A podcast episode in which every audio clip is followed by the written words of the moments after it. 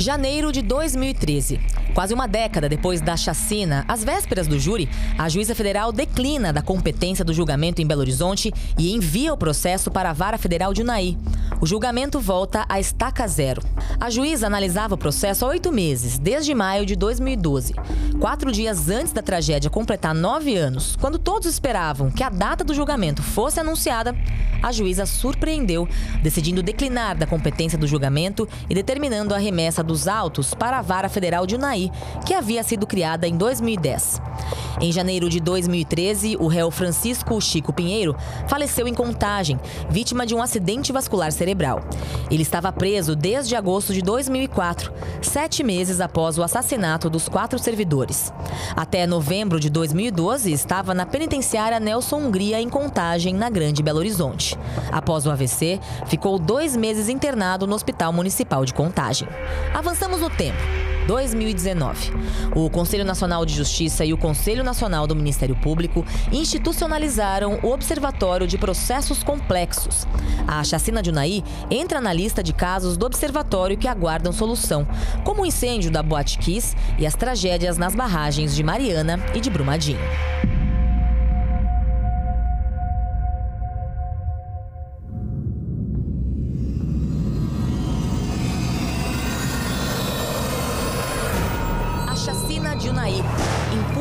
Impunemente. A história sem fim.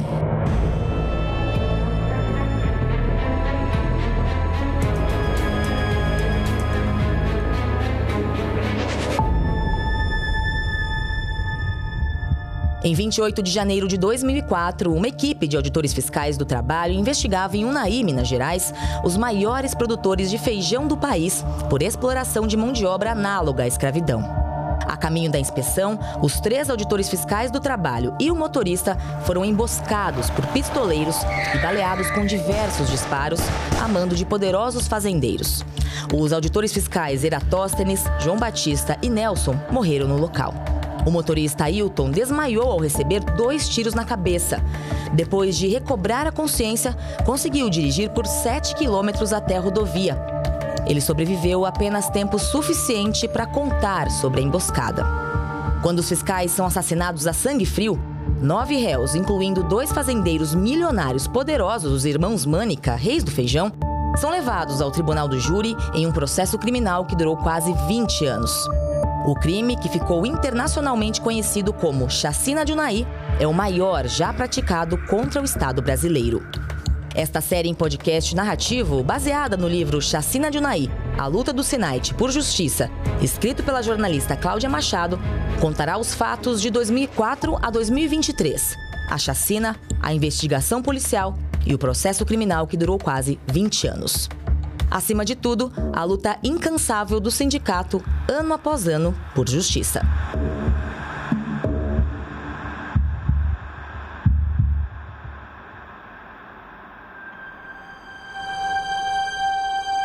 Episódio 3 O processo criminal sem fim.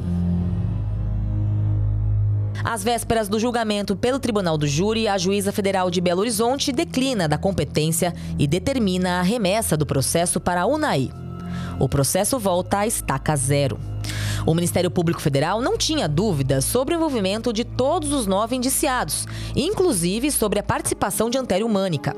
Tudo foi apurado pela polícia e a justiça trabalhou muito bem, rapidamente, proferindo a sentença de pronúncia. E apesar da morosidade, a fase inicial do processo deu argumentos suficientes às instâncias superiores para negar todos os recursos que os réus impetraram ao longo dos dez anos. Todos os recursos foram apreciados e negados aos réus, mantendo a sentença de pronúncia do Tribunal Regional Federal da Primeira Região, que indicava que os acusados deveriam ir a júri popular. Mas, somente 10 anos depois, a juíza declina de sua competência. Elba, a viúva do Nelson, costumava repetir: Condenados mesmo foram os quatro: Ailton, Eratóstenes, João Batista e Nelson, com pena de morte. A lei brasileira permite aos criminosos a possibilidade de uma infinidade de recursos, o que faz com que a história tenha chegado até aqui sem um desfecho. Em setembro de 2004, na França, uma inspetora do trabalho e um agente do Serviço de Inspeção do Trabalho foram assassinados com tiros de espingarda por um agricultor enquanto realizavam uma fiscalização de rotina em sua fazenda durante a colheita de ameixa.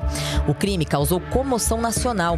As autoridades agiram com rapidez. Era a primeira vez desde a criação da Inspeção do Trabalho na França em 1892 que agentes eram mortos no exercício da função. Dois anos e meio depois, em março de 2007, o agricultor assassino foi condenado a 30 anos de prisão. Começou a cumprir pena imediatamente e morreu na prisão em 2016. Em dezembro de 2006, a Justiça Brasileira condenou a empregada doméstica Angélica Souza, de 19 anos, a quatro anos de prisão em regime semiaberto por tentar furtar um pote de manteiga de 200 gramas em um supermercado em São Paulo. Ela apenas tentou foi surpreendida pelo dono do estabelecimento, que chamou a polícia. Angélica tinha um filho de dois anos e alegou que precisava alimentar a criança. Não adiantou. Ficou quatro meses presa, em regime fechado. Seu advogado pediu liberdade provisória por quatro vezes. Todas foram negadas. Ela foi solta 128 dias depois da tentativa, após entrar com um recurso no Superior Tribunal de Justiça. Esse é um exemplo do que ocorre rotineiramente no Brasil. Avançamos no tempo. 2019. O Conselho Nacional de Justiça e o Conselho Nacional do Ministério Público inserem a chacina de Unai no Observatório sobre Questões Ambientais, Econômicas e Sociais de Alta Complexidade. A instituição do Observatório, promovida em parceria com o Conselho Nacional de Justiça, foi efetivada no dia 31 de janeiro de 2019, por meio de portaria conjunta assinada entre Raquel Dodge, Procuradora-Geral da República e então presidente do Conselho Nacional do Ministério Público, e Dias Toffoli, presidente do CNJ, em solenidade realizada no Supremo Tribunal Federal. Esse observatório, como foi falado pelo presidente Messias, é um olho vivo é um olho vivo, toda a sociedade ela pode olhar todos os processos que envolvem essas quatro tragédias que nós vivenciamos em nosso país. E mostrar que o sistema de justiça do Brasil está unido na busca dessa solução. Raquel Dodge explica a função do observatório. Um observatório que visa não só tornar mais transparente o que estamos fazendo, mas também permitir que vítimas, instituições, pesquisadores acompanhem e contribuam para um sistema de justiça apropriado e adaptado ao século XXI. Durante a primeira sessão ordinária, na primeira reunião do Observatório Nacional sobre Questões Ambientais, Econômicas e Sociais de Alta Complexidade e Grande Impacto e Repercussão, elegeram-se quatro casos para acompanhamento inicial a chacina de Unai, em Minas Gerais, os rompimentos das barragens de Mariana e Brumadinho, também em Minas, e o incêndio na Boate Kiss, no Rio Grande do Sul. Os resultados do observatório não foram os esperados. O processo criminal prosseguiria por vários anos. De volta a 2013. A decisão da juíza declinando a competência do julgamento para a UNAI causou uma verdadeira comoção e indignação diante de seus desdobramentos com o adiamento do julgamento por tempo indeterminado. Além disso, a realização do júri na cidade em que os acusados de serem mandantes do crime têm grande influência política e econômica ficaria comprometida em sua isenção. Este foi o tom de todos os pronunciamentos durante ato público. Sem exceção, Todas as pessoas que pediram a palavra manifestaram sua indignação com a impunidade, a demora do julgamento e com a decisão da juíza. Houve grande participação de entidades. Os manifestantes usavam camisetas que remetiam ao lema da bandeira de Minas Gerais: liberdade ainda que tardia, porém com a palavra justiça no lugar de liberdade. A história da Auditoria Fiscal do Trabalho no Brasil está marcada pela chacina em Unai. Ao longo de nove anos, o SINAIT foi incansável, acompanhando o processo, levando informações às autoridades competentes a cada novo passo em cada uma das instâncias pelas quais a ação passou. O estarrecimento com a decisão da juíza era visível no semblante dos presentes. Unai, cidade dominada pelo poder econômico e político dos irmãos Mânica, não poderia ser palco do julgamento do crime bárbaro. Começou uma preocupação generalizada de como seria formado um júri popular com pessoas subjugadas aos mandantes. Naquele ano, em vários estados da federação, auditores fiscais do trabalho pediram o fim da impunidade pela chacina de Unai e protestaram contra a possível transferência dos autos do processo para a vara federal de Unai. Antério e Norberto Mânica são poderosos empresários da região. Havia uma crença geral de que o julgamento em Unai os beneficiaria, em função do poder econômico do grupo familiar. Prontamente, o Ministério Público Federal em Minas Gerais entrou com recurso no Tribunal Regional Federal em Brasília contra tal decisão. Três meses depois, o Superior Tribunal de Justiça cassou a decisão da juíza, determinando que o julgamento fosse realizado em Belo Horizonte. A decisão repercutiu na imprensa. O julgamento chegou a ser marcado para janeiro deste ano, mas foi cancelado pela juíza responsável em Belo Horizonte, que devolveu o caso para o NAI, sob a alegação de que não teria competência para julgá-lo.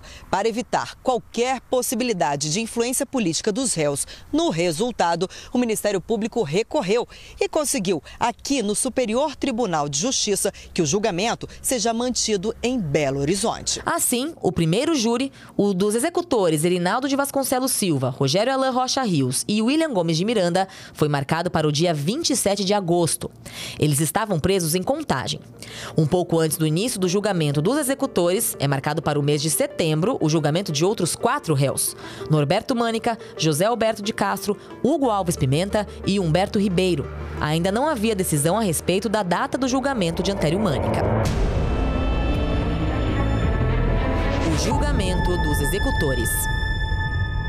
Depois de mais de nove anos, os executores da chacina foram a julgamento, que ocorreu entre os dias 27 e 31 de agosto de 2013 na Justiça Federal em Belo Horizonte. Auditores fiscais do trabalho do país inteiro estiveram na capital mineira para acompanhar os trabalhos presididos pela juíza substituta da Nona Vara Federal, Raquel Vasconcelos, e acompanhados pelos representantes do Ministério Público Federal. No primeiro dia de julgamento, foram ouvidas oito testemunhas e ainda as viúvas dos auditores fiscais do trabalho na condição de informantes. O ex-delegado da Polícia Federal, Antônio Celso dos Santos, que conduziu as investigações à época, prestou um longo depoimento. Interrogado pelos procuradores do Ministério Público Federal e pelos advogados dos réus, ele revelou detalhes das investigações para esclarecer os jurados sobre as circunstâncias do crime. Em seguida, foi ouvido Vilmar da Silva Ferreira, policial militar que encontrou as vítimas no trevo das Sete Placas em Unai, local até onde o motorista Ailton conseguiu dirigir após ter sido baleado. Também prestou depoimento como testemunha Rita Cristina Carneiro, que era funcionária da Subdelegacia do Trabalho e Emprego em Paracatu. Ela contou que no dia do crime, por volta de 10 horas da manhã, recebeu um telefonema de Antério Mânica perguntando se os auditores fiscais do trabalho haviam morrido. Ela ainda não tinha conhecimento do crime. Logo em seguida, segundo o relato de Rita, novamente Antério Mânica telefonou para a subdelegacia, desta vez para informar que todos haviam morrido. Outra testemunha importante foi Ellen Fernandes de Melo, à época empregada da empresa Uma Cereais, de propriedade de Hugo Alves Pimenta. Ela disse que conhecia também José Alberto de Castro e Norberto Mânica, para quem a empresa fazia pagamentos de despesas pessoais com frequência. De acordo com a testemunha, que trabalhava na área financeira da empresa, chamou a atenção na ocasião um pagamento feito em espécie. Ela estranhou porque todos os pagamentos da empresa eram feitos por meio de cheques. O dinheiro, segundo consta das investigações, foi para os pistoleiros contratados para executar os assassinatos. O último depoimento daquele primeiro dia foi do auditor fiscal do trabalho, Fábio Antônio Gomes Araújo. Ele contou que estava presente, juntamente com o também auditor Joaquim Elégio, no escritório de contabilidade que atendia Norberto Mânica, após uma fiscalização em Unai em 2003, quando o empresário ameaçou Nelson e obstruiu a saída de todos eles da sala com um chucho, um objeto pontiagudo utilizado na região para furar sacos de feijão e colher amostras. A intimidação foi imediatamente reportada por Joaquim Elégio à chefia de fiscalização em Belo Horizonte. E só depois de ter ciência disso, Norberto Mânica teria desimpedido a saída. O caso foi incluído no relatório da fiscalização de Fábio e de Nelson. Nas fiscalizações realizadas, segundo Fábio, foram encontrados trabalhadores sem registro na fazenda de Celso Mânica e alojamentos inadequados na fazenda de Norberto Mânica. A ameaça à fiscalização, efetivada no escritório da empresa, rendeu mais um auto de infração ao fazendeiro. O delegado da Polícia Civil, Wagner Pinto de Souza, que também atuou nas investigações do caso, assim como o delegado da Polícia Federal, Antônio Celso dos Santos, fez um resumo das investigações investigações e da conclusão a que chegaram, com base nas provas colhidas e depoimento dos réus. Anos mais tarde, em outro depoimento, o delegado Wagner explicaria a dinâmica do caso. Norberto Mânica é, teria solicitado o Hugo Alves Pimenta e o José Alberto para que contratassem é, pistoleiros para executarem o fiscal Nelson. O, houve a contratação do Chico Pinheiro. Chico Pinheiro, é, à época, né, já faleceu, morava em Formosa, Goiás, e ele tinha por hábito é, empreitar esse tipo de trabalho, contratar outras pessoas para também auxiliá-lo na execução de, de, pessoas. Então, Chico Pinheiro é, foi para o Unaí, juntamente com o William, que dirigia para ele, e levou o Erinaldo e o Rogério Alain para que cometessem o crime. Dia 28, eles acompanharam os fiscais até uma fazenda, uma estrada vicinal, próximo ao trevo Sete Placas, onde é, ali abordaram o carro dos fiscais e executaram todos sumariamente. O policial civil João Alves de Miranda, que fez parte da equipe de investigadores, deu detalhes da investigação feita pelas polícias civil e federal, as diligências realizadas, como as informações coletadas foram confirmadas e o quebra-cabeças foi se formando. O segundo dia de júri foi marcado por uma surpresa. O empresário cerealista Hugo Pimenta, acusado de ser um dos intermediários do crime, depôs e apontou o fazendeiro Norberto Mânica, conhecido como o Rei do Feijão, como o mandante da execução dos três fiscais e do motorista do Ministério do Trabalho. Segundo ele, o crime foi acertado em 50 mil reais. A estratégia da defesa de Hugo Pimenta era que ele entregasse todo o esquema em troca de redução na pena, caso fosse condenado por participação no crime. Ele seria julgado em setembro daquele ano. Segundo o depoimento do empresário, Norberto Mânica mandou José Alberto de Castro dizer por telefone para Francisco Pinheiro, abre aspas, torar o Nelson e todo mundo, fecha aspas. Além disso, o fazendeiro teria oferecido mais dinheiro para Rogério Alain e Erinaldo assumirem a execução como latrocínio, roubo seguido de morte. Hugo prestou depoimento na condição de informante, num acordo com o Ministério Público Federal para delação premiada. Ao ser questionado pelo procurador Vladimir Aras, Hugo admitiu que fez acordo de livre e espontânea vontade e continuou. Abre aspas. Por volta das 13 horas, fui para minha empresa, como fazia todos os dias. Chegando lá, estava o carro do Norberto Mânica em frente a uma cereais. Lá, o Norberto estava conversando com o Zé Alberto, que estava no telefone falando exatamente com o Chico Pinheiro. Ele que contratou o Rogério Alain, o Erinaldo e o William. O Norberto ofereceu uma quantia. O Norberto disse: fala com o Chico Pinheiro para torar todo mundo. Fecha aspas. O procurador quis saber o que era torar todo mundo. E ele respondeu: matar todo mundo, Excelência. Segundo Hugo Pimenta, quando Norberto mandou executar todos, ele achou que isso não fosse acontecer. Abre aspas. Norberto, se isso acontece, será muito grave, vai parar na mão do Lula. Fecha aspas. Norberto teria respondido, abre aspas, que nada, eu vendo uma fazenda, não me faz falta. Fecha aspas. O procurador Aras questionou se era declaração do Norberto Mânica. Sim, Excelência, resumiu Hugo. O procurador questionou se os executores sabiam o motivo por que os fiscais foram mortos. E Hugo disse que eles não tinham a especificação, mas sabiam que eram fiscais. O empresário continuou dizendo que todos foram para a penitenciária Nelson Hungria em Contagem, região metropolitana de Belo Horizonte. Disse ele: Eu, Rogério Alain, William, Chico Pinheiro, Erinaldo e Humberto. Depois, o Norberto foi preso. Em seguida, fez outra declaração surpreendente. Na Nelson Hungria, ficamos em pavilhões diferentes e em outro momento fomos para o mesmo pavilhão. Lá, o Norberto, que sempre colocou dinheiro em primeiro lugar, começou a arquitetar um plano para ficar impune. Eu presenciei. Fiquei com ele cinco meses preso. Ele conversou com o Erinaldo e sugeriu que ele assumisse o crime como latrocínio em troca de dinheiro. Ele ofereceu 300 mil, e isso dentro da prisão, e 200 mil para o Rogério Alain, além do que já tinha sido pago pela chacina. Fecha aspas. Hugo Pimenta assegurou ao procurador que presenciou essa negociação. Ele disse: quando eu fui preso de novo, fiquei mais de um ano.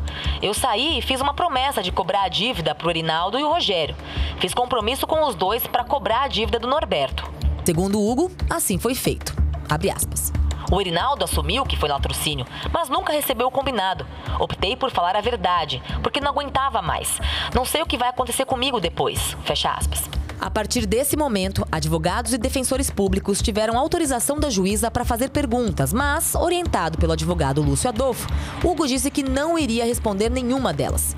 Logo depois, a procuradora Miriam Lima questionou Hugo se depois da chacina de Unai, Norberto Mânica chegou a procurar Erinaldo para executar outras pessoas. Hugo afirmou que sim, disse ele. Ele procurou o Erinaldo para matar outra pessoa, que estava devendo a ele um negócio aí de venda de uma fazenda no Paraná.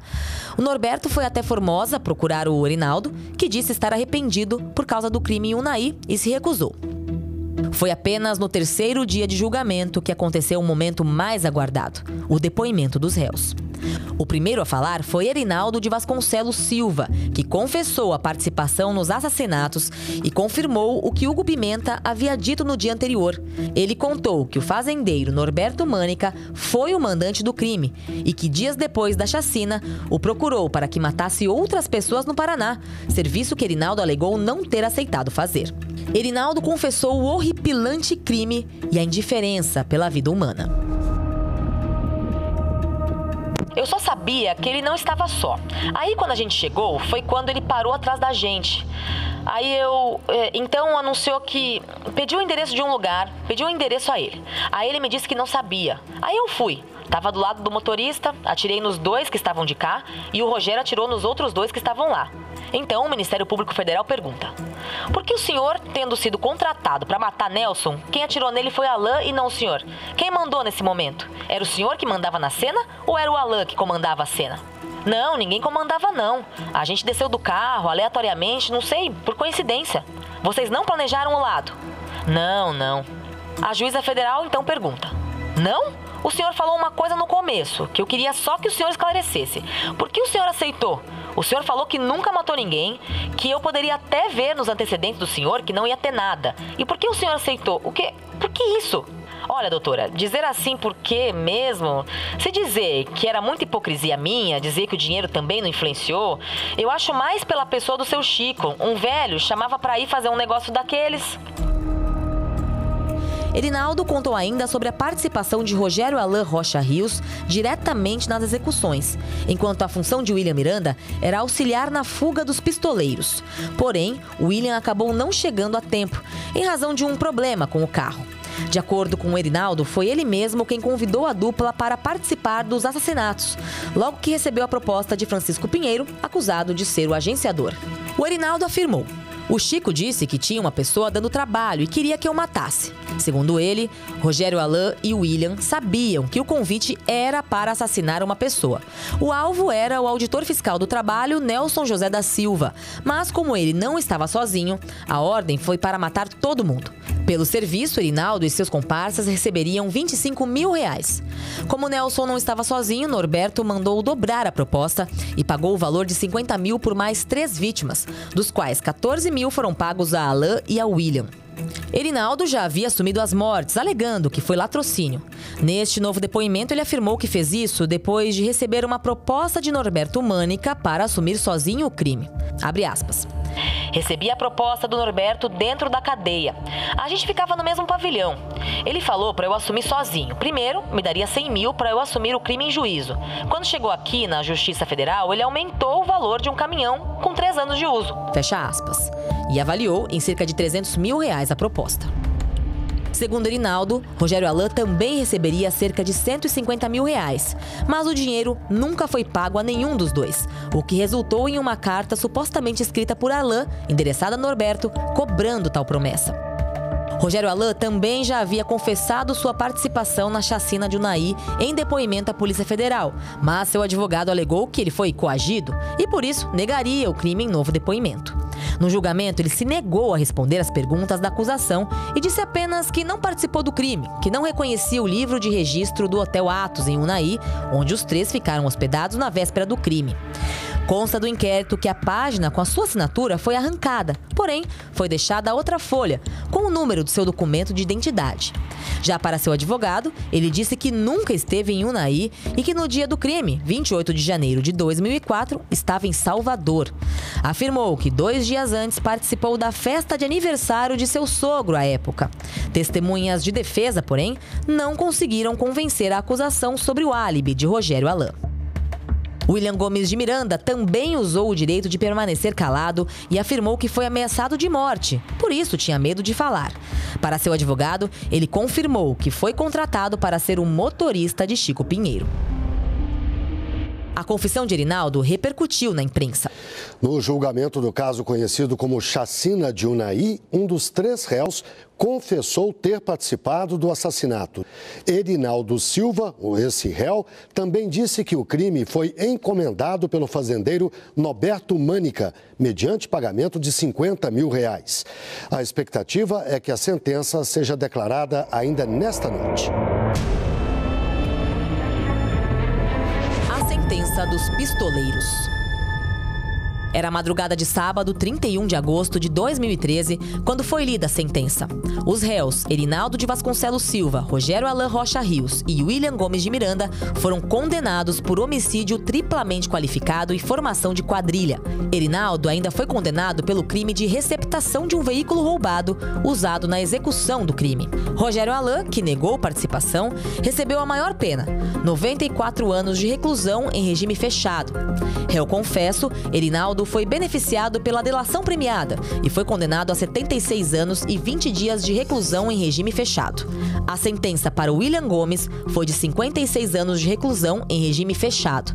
A todos foi negado o direito de recorrer em liberdade. A sentença confirmou o crime de mando. Os nove anos em que os assassinos permanecerão presos seriam considerados no cumprimento da pena.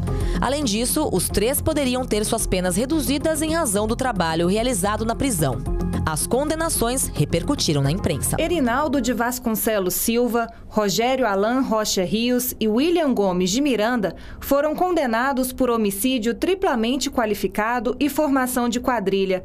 Os auditores e o motorista foram mortos em uma emboscada durante uma fiscalização rural de rotina. No total, oito pessoas são acusadas de participação no crime. O julgamento do fazendeiro Norberto Mânica e dos empresários Hugo Alves Pimenta e José Alberto de Castro, acusados de serem os mandantes e intermediários do crime, está marcado para 17 de setembro. A então presidente do Senate, Rosângela Rassi, comemorou o resultado do julgamento. Disse ela: Esta noite é histórica para nós, auditores fiscais do trabalho. A justiça, enfim, começou a ser feita. Rosângela alertou que a categoria aguardava o julgamento dos outros réus, entre eles os mandantes. Com essa condenação, acreditamos que está mais próxima à condenação dos demais réus, incluindo os mandantes. Familiares, colegas das vítimas, dirigentes do Sinait comemoraram muito. O ambiente formal da Justiça Federal deu lugar a gritos e lágrimas. No dia seguinte, 1 de setembro, o procurador federal Vladimir Aras, que atuou no julgamento, registrou o momento em seu blog. Ao final da leitura da sentença, veio o brado retumbante. Vários familiares e colegas das vítimas gritaram: Justiça, justiça e viva o Brasil! E de mãos dadas, cantaram o hino nacional. Todos já estavam de pé. Muitos deles choravam copiosamente. O réu, William Gomes de Miranda, também chorou. Aparentando respeito por aquele momento, Erinaldo Vasconcelos baixou a cabeça. O terceiro réu permaneceu impassível. Da bancada do Ministério Público, no plenário do júri, presenciei silente uma emocionante demonstração de civismo e de regozijo dessas pessoas. Não pelo infausto destino dos executores e seus mandantes, mas pelo reencontro com a fé de que no futuro seremos um país melhor, no qual a vileza, a avareza e a prepotência não prevalecerão sobre a vida e os direitos dos nossos semelhantes. Todas as expectativas se voltaram para o julgamento dos intermediários e mandantes, que começaria no dia 17 de setembro. Não só familiares, colegas e amigos das vítimas, mas o país inteiro assistiu a mais uma vitória da impunidade. A suspensão do julgamento de Norberto Mânica.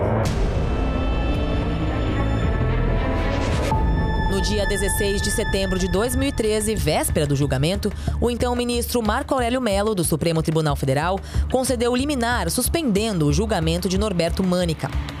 Na mesma data, a Justiça Federal em Belo Horizonte suspendeu o julgamento de Hugo Pimenta, José Alberto de Carvalho e Humberto Ribeiro. Eles seriam julgados junto com Norberto Mânica. O julgamento de Antério Mânica, que já tinha sido marcado para o dia 1 de outubro, também foi suspenso. Em outubro de 2013, o Supremo Tribunal Federal iniciou a votação de pedido de habeas corpus impetrado pela defesa de Norberto Mânica para que o julgamento do réu fosse realizado em Unai. Marco Aurélio Melo, relator do habeas corpus, que já havia concedido a liminar que impediu a realização do julgamento no dia 17 de setembro, votou pela realização do julgamento em Unai. A ministra Rosa Weber votou pelo julgamento em Belo Horizonte. A votação ficou empatada porque o ministro Luiz Fux ainda não havia proferido seu voto quando o colega Dias Toffoli pediu vista aos autos. No dia seguinte, o Sinait abriu uma frente de trabalho para evitar a realização do júri em Unai, mobilizando a Procuradoria-Geral da República e a Secretaria de Direitos Humanos. A defesa de Norberto alegou que o julgamento do acusado não poderia ser realizado em Belo Horizonte, sob argumento de que ele deveria ser julgado por seus concidadãos, ou seja, pessoas conhecidas do réu. Rosângela Raci, presidente do Sinait, se mostrou preocupada, pois a decisão sobre o habeas corpus poderia abrir precedentes para anular a decisão do júri que condenou os executores do crime. Em caso de aceitação do pedido pelo Supremo, os pistoleiros também poderiam pedir para que o julgamento acontecesse na cidade onde ocorreu o crime. No final de outubro, dirigentes do Sinait estiveram no Supremo Tribunal Federal em audiência com Dias Toffoli para tratar do seu pedido de vista aos autos. A presidente do Sinait deu detalhes do processo até aquele momento, lembrando que há quase 10 anos os réus usavam artifícios processuais para atrasar seu andamento. O pedido de habeas corpus era mais um desses artifícios. Dias Toffoli disse que iria analisar o processo do ponto de vista jurídico, embora entendesse que episódios como o de Unai causem tristeza. Os executores estavam presos, os mandantes não. Uma década depois, a sensação de impunidade continua. Concentrados em frente ao Supremo Tribunal Federal, auditores fiscais do trabalho, familiares e autoridades apelaram aos ministros para que mantivessem o júri em Belo Horizonte, em mais uma manifestação que repercutiu na imprensa. Um ato em frente ao Supremo Tribunal Federal em Brasília marcou os 10 anos da chacina de Unai. A escolha do local para a manifestação foi estratégica, pois desde outubro de 2013, a corte analisava um pedido de habeas corpus impetrado pelos réus, pedindo a transferência do júri para Unai, demanda que contrariava a decisão anterior do Superior Tribunal de Justiça que manteve o júri em Belo Horizonte. O ministro Marco Aurélio Melo votou a favor da transferência do júri para Unai. A ministra Rosa Weber votou contra. Em seguida, o ministro Antônio Dias Toffoli pediu vista e o processo não tinha andado mais. Mais uma vez, o ato contou com a participação de dezenas de pessoas. Auditores fiscais do trabalho de todo o país, diretores e delegados sindicais do Sinait e o então ministro do Trabalho e Emprego, Manuel Dias. 10 mil balões pretos, que ainda eram usados para simbolizar o luto, encheram o céu de Brasília. Os presentes gritavam justiça, julgamento já. Ao abrir o ato, Rosa Jorge, que tinha voltado à presidência do Sinait, lamentou o fato de, depois de 10 anos, todos estarem reunidos ali, ainda pedindo a realização do julgamento, e disse que a categoria, as famílias e a sociedade haviam esperado demais. O deputado mineiro Durval Ângelo comunicou que, por iniciativa da Comissão de Direitos Humanos, a Assembleia Legislativa de Minas cassou a medalha de mérito legislativo concedida a Antério Mânica em 2008. Disse ele: criminoso e bandido não podem ser agraciados. Hoje ele não está mais no rol dos homenageados. Isso é fruto da organização de vocês. A cobertura do ato público de veículos de todo o país foi maciça. Jornalistas de canais de TV, rádios, jornais e sites acompanharam a manifestação e conversaram com auditores fiscais do trabalho e com as viúvas dos auditores fiscais assassinados. A mobilização da categoria em busca de justiça não se restringiu ao evento realizado pelo Sinait. Ano após ano, colegas saem de casa nos seus estados para fazer o mesmo. Dez anos de crime foi uma data emblemática e houve movimentação em muitas capitais. Em fevereiro, dirigentes do Sinait foram recebidos pelo então Procurador-Geral da República, Rodrigo Janot, na sede do órgão. Janot ouviu explicações sobre o andamento do processo e o fato de que os acusados entraram com habeas corpus no Supremo para que fossem julgados em Unai. O procurador-geral prontificou-se a manter contato no Supremo para que o processo fosse colocado em pauta e o julgamento enfim ocorresse. Uma petição eletrônica pedindo que o Supremo Tribunal Federal retomasse o julgamento foi lançada no dia 26 por iniciativa do auditor fiscal do trabalho, Magno Riga. Além de pedir que o Supremo retomasse o julgamento do habeas corpus, a petição exigia que o júri fosse realizado em Belo Horizonte e não em Unai, como pretendiam os mandantes. O Sinait fez o mesmo pedido em encontro com a ministra Carmen Lúcia do Supremo, presidente em exercício da corte naquele momento. 11 mil balões para lembrar 11 anos do crime. Logo após o encontro com a ministra, ocorreu o ato público Cidadania, com grande participação de servidores públicos e de entidades. Além dos balões, havia faixas, placas e camisetas pedindo justiça. Estava claro que a transferência do julgamento de Belo Horizonte para Unai poderia significar a impunidade dos acusados. O poder dos mandantes causava preocupação. Eram e ainda são os maiores empregadores e compradores da região. Nessas condições, a escolha dos jurados estava ameaçada. O ato teve grande repercussão na mídia nacional e mostrou a importância de manter a mobilização e a crença de que a justiça estava para chegar. O ministro do Trabalho e Emprego, Manuel Dias, falou sobre a sensação de impunidade. Na demora do julgamento passa uma sensação de impunidade. E isso enfraquece, né? Isso cria um certo constrangimento àqueles que estão no dia a dia praticando esse ato de coragem e de cumprimento da lei. Rosa Jorge, presidente do Sinait, destacou a importância de manter a mobilização. Para nós é um alento muito grande saber que os colegas sentem, até colegas que ingressaram na carreira após o crime, sentem em si, sentem como se cada um deles fosse a vítima da chacina de Unai. Né? Então, o motivo, motivo dessa reunião aqui, desse ato exitoso, com 11 anos, é porque a, a, a, não esmoreceu ainda o sentimento de justiça que nos une. A cada ano, cada ato, cada balão inflado tem o objetivo de mostrar que o SINAIT, os auditores fiscais do trabalho e demais servidores não deixarão o crime cair no esquecimento. Na tragédia de Unai, cada auditor fiscal do trabalho é vítima, mas a categoria não esmoreceu e se mantém unida pelo sentimento de justiça. As decisões acerca da chacina de Unai são uma página em branco na medida em que os mandantes e intermediários seguem livres. Todos clamam por justiça. O tempo tem mostrado que ela está cada vez mais distante. Apenas os executores cumprem pena. A lei brasileira permite aos criminosos a possibilidade de uma infinidade de recursos, o que faz com que a história tenha chegado até aqui sem um desfecho. Para a procuradora Miriam Lima, autora da denúncia, é muito injusto que os executores tenham sido presos desde a época do crime e já estejam, inclusive, cumprindo pena em regime aberto, enquanto mandantes e executores permanecem soltos. Dessa forma, essa história fica parecendo sempre a mesma coisa. Dirigentes do Senat se reuniram com parlamentares, com ministros do Supremo Tribunal Federal, do Superior Tribunal de Justiça, com o Procurador-Geral da República, com a Comissão de Direitos Humanos, com o Ministério Público Federal, com o Conselho Nacional de Justiça, uma vez, duas vezes, várias vezes. Em todos os meses de janeiro, desde 2004, o Sinait fez atos em Brasília, em Belo Horizonte, em Unai, em todas as capitais, mas é muito mais que isso. Por justiça e contra a impunidade, ao longo de quase 19 anos, o Sinait e suas delegacias sindicais ou associações regionais realizaram mais de 200 atos. O sindicato foi ouvido pela imprensa de todo o país e foi fonte em mais de mil reportagens sobre o crime. Desde 2004, a chacina de Unai é pauta constante e faz parte da rotina do sindicato. O objetivo de estar em permanente mobilização é não deixar que o crime jamais caia no esquecimento. Assim foi e assim será até que os culpados pela chacina de Unai estejam presos e, enfim, a justiça seja feita.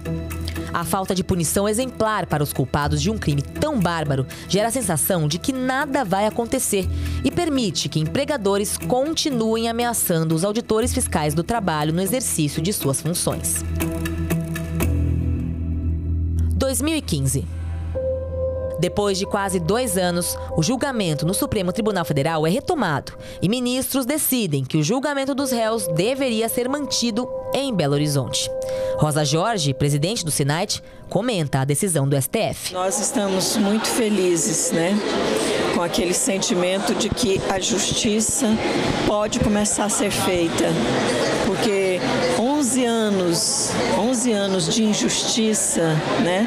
Gerou em nós um, um nó na garganta que não desatava, né? No dia 28 de abril, quando o Supremo finalmente, né, depois de tanta batalha nossa, de tanta manifestação, de tanta cobrança, finalmente disseram e disseram muito bem, com muita propriedade, que os mandantes devem ser julgados aqui em Belo Horizonte, é, abriu para nós assim a esperança, né, a esperança de que é possível ainda haver justiça, né?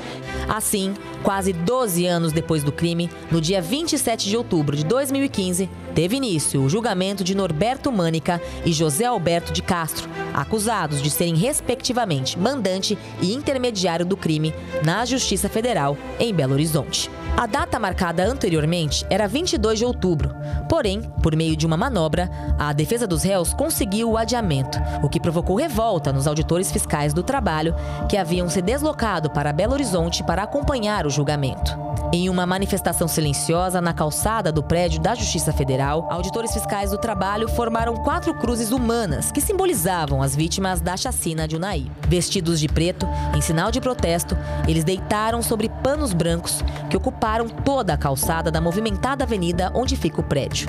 Os manifestantes esperavam que, naquele dia, tivesse início o julgamento, tantas vezes adiado. Mais de uma década do crime.